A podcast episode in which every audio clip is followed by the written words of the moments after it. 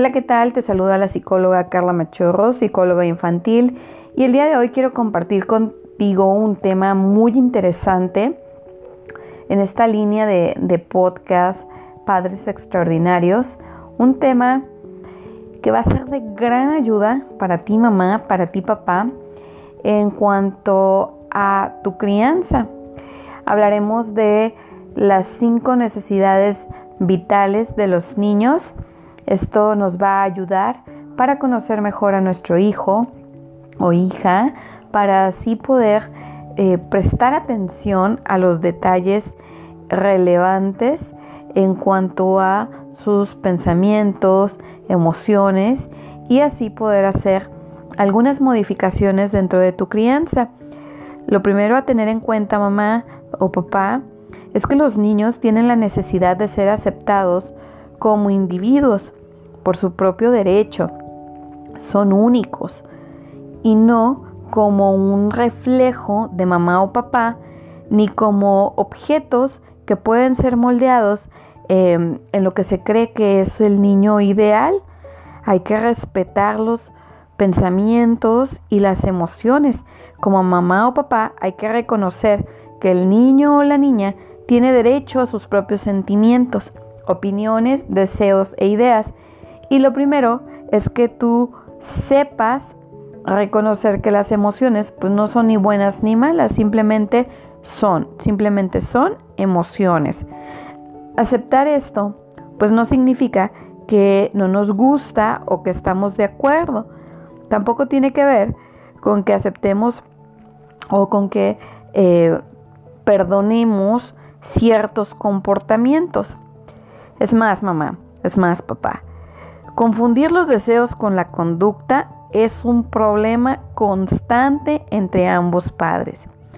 Al aceptar los sentimientos de los niños, simplemente reconocemos que, como todas las personas, como tú, como yo, como la abuelita, como el tío, tienen sentimientos que no se deben suprimir o temer, que simplemente entender, hablar, expresarlos y trabajar con ellos si es necesario. Cuando nos damos cuenta de la importancia de sus emociones y no las desvalorizamos o no hacemos, em, no menospreciamos o no hacemos menos los sentimientos de los chiquitos, ellos pueden em, empezar a expresar ese tipo de sentimiento que están viviendo en el momento. Por otro lado, si no le damos la importancia y menospreciamos lo que ellos nos están diciendo, ellos pueden dudar si está bien o está mal eso que están experimentando y se pueden encerrar en sí mismos. Entonces va a ser más difícil que tu niña o tu niño se acerquen contigo y puedan hablar de lo que ellos sienten en el momento.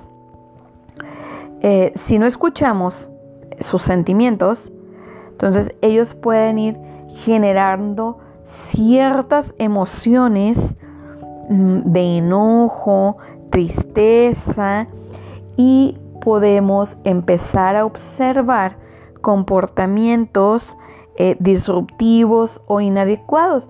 Recuerda que los niños no son malos, que cuando hay comportamientos disruptivos o algunos comportamientos, algunas inquietudes eh, o conductas pues diferentes a las que estaban presentando, algo nos quieren decir con esa conducta. Entonces tu mamá o tu papá necesitas tener los ojos bien abiertos para entender qué es lo que está pasando, qué es lo que tu hijo o hija te quieren decir y no han sabido expresarlo. Entonces, si nosotros no prestamos atención a esto, papás, tendremos menos posibilidades de que ellos se acerquen, vengan con nosotros y nos cuenten sus problemas, que yo creo que cualquier papá que nos esté escuchando, lo que busca es que sus hijos se acerquen, platiquen, eh, cuando están tristes, compartan con ustedes las alegrías, los momentos de tristeza. Entonces es bien importante que tu niño se sienta aceptado. Escúchale, sé empático, entiende lo que él está viviendo a través de sus emociones. Ayúdale a expresarlo.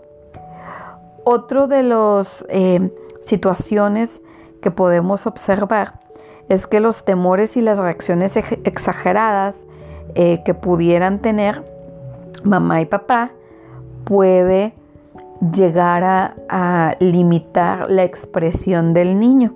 Quiere decir que si el niño ve una reacción alarmista, entonces eh, puede haber temor por parte del niño para poder expresar, para poder externar lo que está pasando.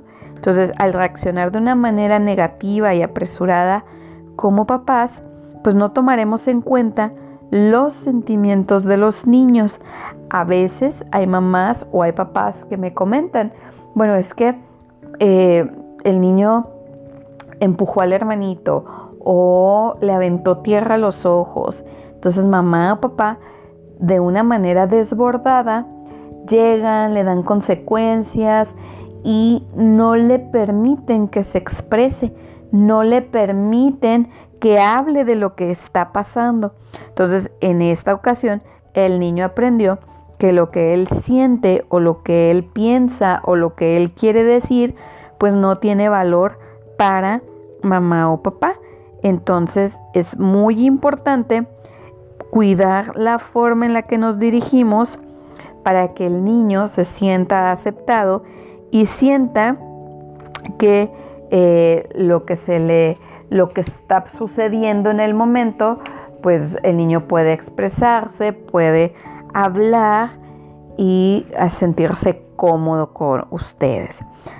Otra situación que tenemos también aquí en cuanto a la aceptación de los niños es esa crítica excesiva y constante que a veces hay por parte de algunos papás.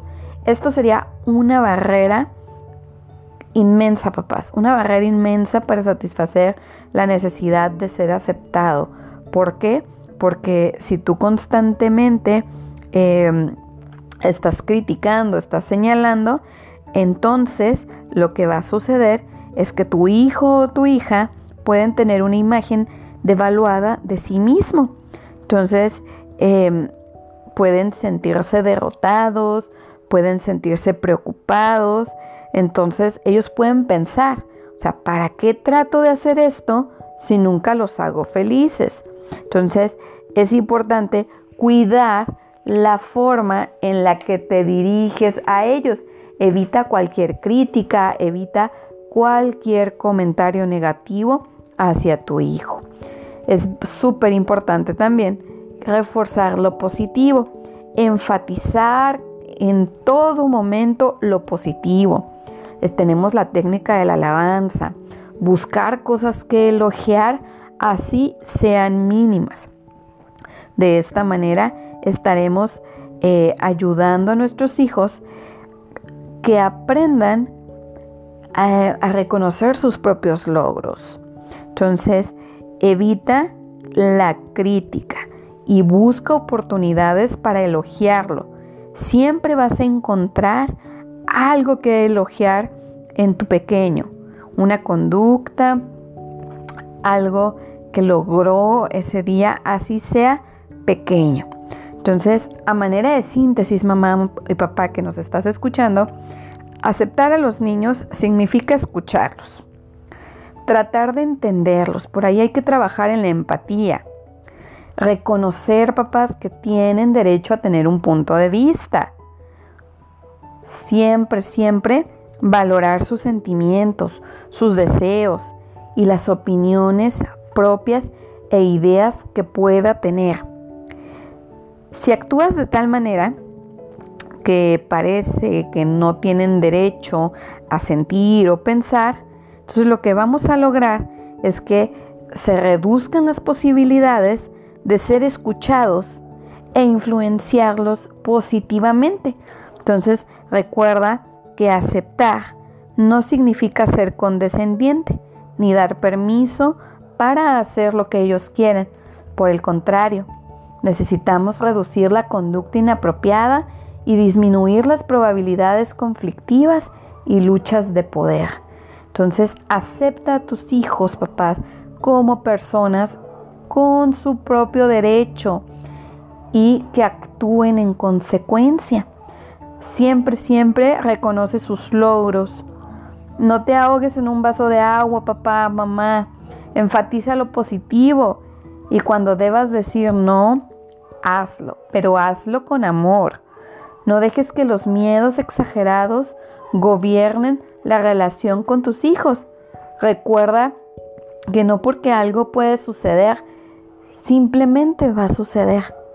Entonces, aquí mamá, papá, yo te invito a que seas empático, a que escuches a tus hijos, a que prestes atención a todas aquellas conductas que se están presentando.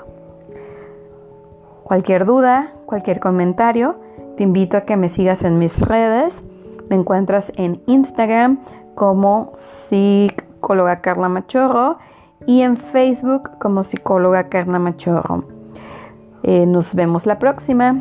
Gracias.